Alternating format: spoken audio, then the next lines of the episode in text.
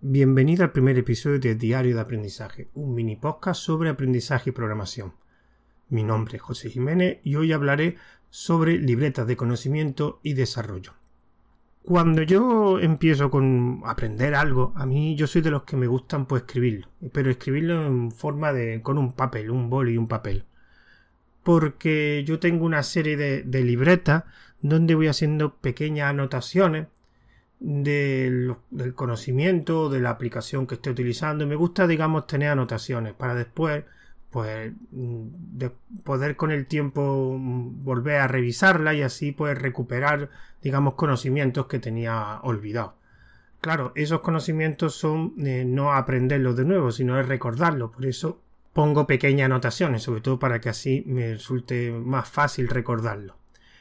Entonces yo principalmente tengo un conjunto de libretas en papel y la pregunta es por qué en papel y no con una aplicación. Bueno, pues primero porque las libretas en papel son rápidas de acceder a ellos. O sea, yo estoy aprendiendo algo, puedo coger esa libreta, abrirla y empezar a escribir.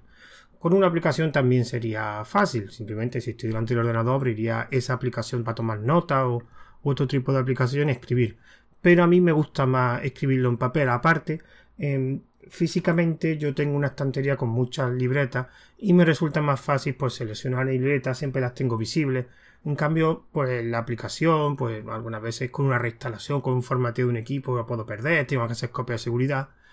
Y a mí al final me resulta más sencillo pues tener una libreta. Evidentemente tiene sus desventajas como que pues para realizar una búsqueda mm, es un poco más complicado. Me gusta revisarla de vez en cuando, pero claro, cuando quiero revisar algún concepto me tendría que acordar previamente. En una aplicación pues tienen motores de búsqueda que te facilita mucho esa, esa búsqueda de información. Aparte que digamos mejor organizado en una aplicación. Pero a mí ya esto es gusto personal.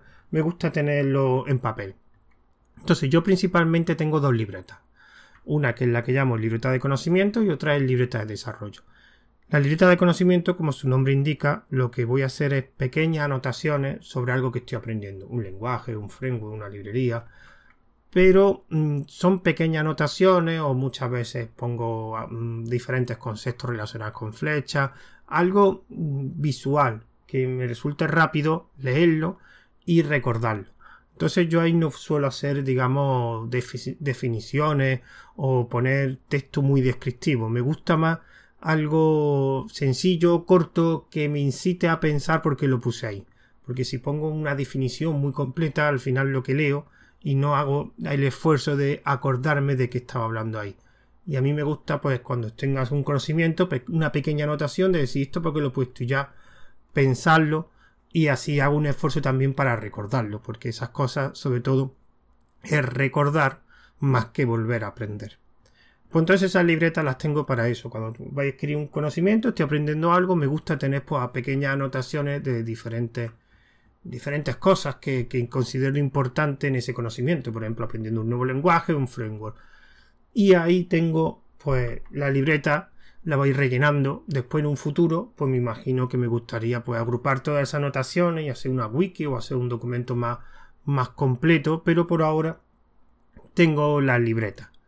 El segundo tipo de libreta que suelo utilizar es una libreta de desarrollo.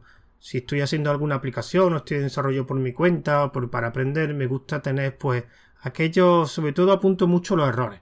Algún error que me cuesta mucho solucionarlo, me gusta hacer una anotación del error, porque una pequeña descripción del error y la solución o las soluciones para ver qué tipo de opciones tenía y qué solución al final. Entonces una forma de cuando vuelva a encontrarme ese error recordar que ya lo tuve antes y cómo lo solucionó. También me gusta, pues, eh, diferentes problemas o cosas que vayan surgiendo en el, en el desarrollo, pues ir anotándolas para así recordar cómo estuve haciendo ese desarrollo, por qué tomé decisiones. Simplemente anotaciones sobre un desarrollo. Y lo de los errores sí me resulta muy útil, porque así no tengo, si me vuelvo a pasar otro desarrollo con un mismo error, que tenga algún conocimiento y que sepa cómo poder solucionar, no tenés que buscarlo he tenido ya bastantes errores en desarrollos que he hecho que me ha costado bastante y generalmente esos errores eran por, por desconocimiento, por falta de información. Así que esas libretas me ayudan a que cuando se produzca ese error pues tenga una posible solución. Así que con esta, solo quería dar a conocer estas libretas en papel para el que lo utilizo y por si a alguien le interesa o la quiere poner en práctica, pues a mí realmente me, me sirven bastante y me sirve sobre todo para refrescar tanto conocimiento, tanto un conocimiento en general como en desarrollo. Así que voy a terminar, no quiero alargarlo más.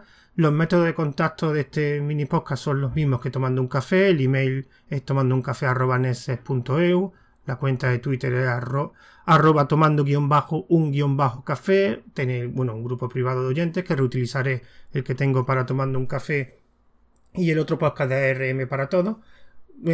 Posiblemente cree, no, lo voy a subir seguramente al canal de Telegram de Tomando un Café, subiré los audios y también estará disponible en, Anchor, en Wosca, en Ivo y haré una reseña en ruteando.com. Espero que haya resultado útil este primer episodio de este nuevo mini podcast Así que me despido de vosotros hasta el siguiente audio.